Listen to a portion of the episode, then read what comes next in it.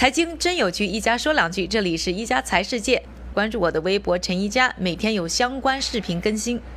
泰晤士河、白金汉宫、哈利波特、福尔摩斯，在英伦有很多大家非常向往的东西。但是英国的房地产市场是不是值得投资呢？那在英国投资房产有什么值得注意的呢？脱欧之后，房地产市场有什么样的变化呢？今天呢，我们就去呢拜访一下英国的一个开发商伯克利，去聊一聊呢英国的房产市场。走，就走掉是吧？应该啊再来吧。我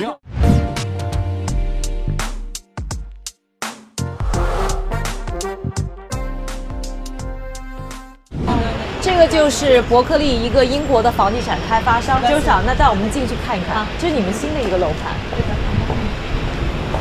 那个模型外面可以看到，然后它是嗯，一共有两百多户是吧？两百是，然后上面有五层，是一个一户最上面的五层连在一起。五层，对，现在应该是在伦敦房产新房里边的话，应该是首屈一指。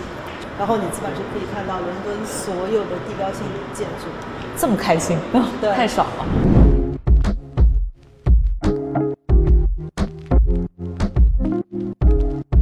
这个是这几年伦敦新建的一个地标性建筑——碎片大厦。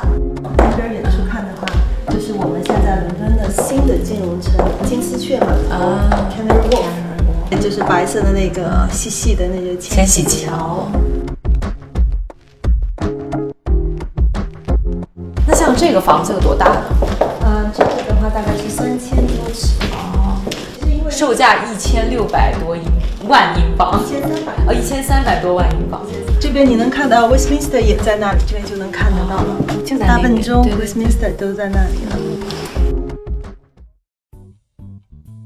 现在目前可能大概百分之四十的英国的居住者是租房的，到二零二五年，这数据有可能上涨到百分之六十。首先来说的话，这边的那个 deposit 的要求，嗯呃，我觉得是比较合理就的，头款。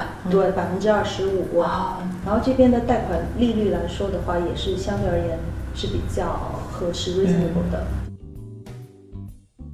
最低的时候，我有听说过低于百分之二的。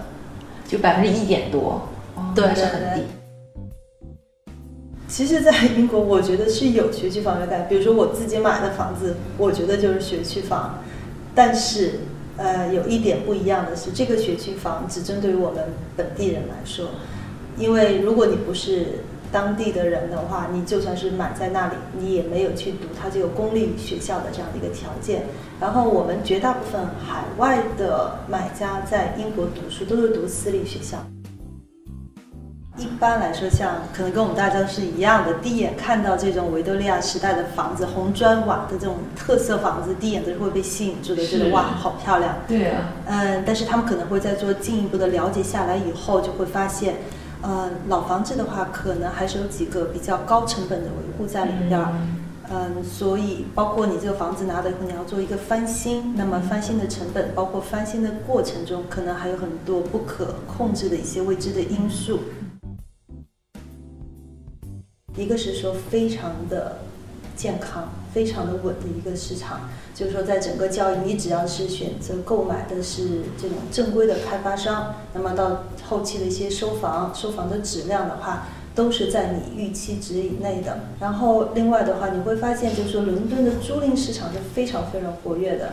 然后可能会非常意外，当你发现很多房子在没有交房的时候都已经找好租客了。租金回报率的话，就我只能说一个平均的，嗯平均的话比较健康的都能达到四左右。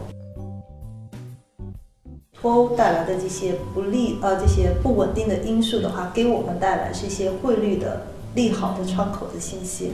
但是脱欧这个事情本身上是没有解决伦敦这个房子呃短缺的一个供需关系，所以我们就觉得可能是这些不稳定因素的话，导致一些本地的买家他可能是有些观望的态度，但实际上的话，可能当这个脱欧一旦明了了以后，这些一部分被压抑的房价的话，我们觉得还会被逐渐的再释放回来。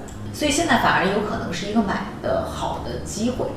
呃，我我们感觉应该是这样。感谢各位的收听，我们明天再见。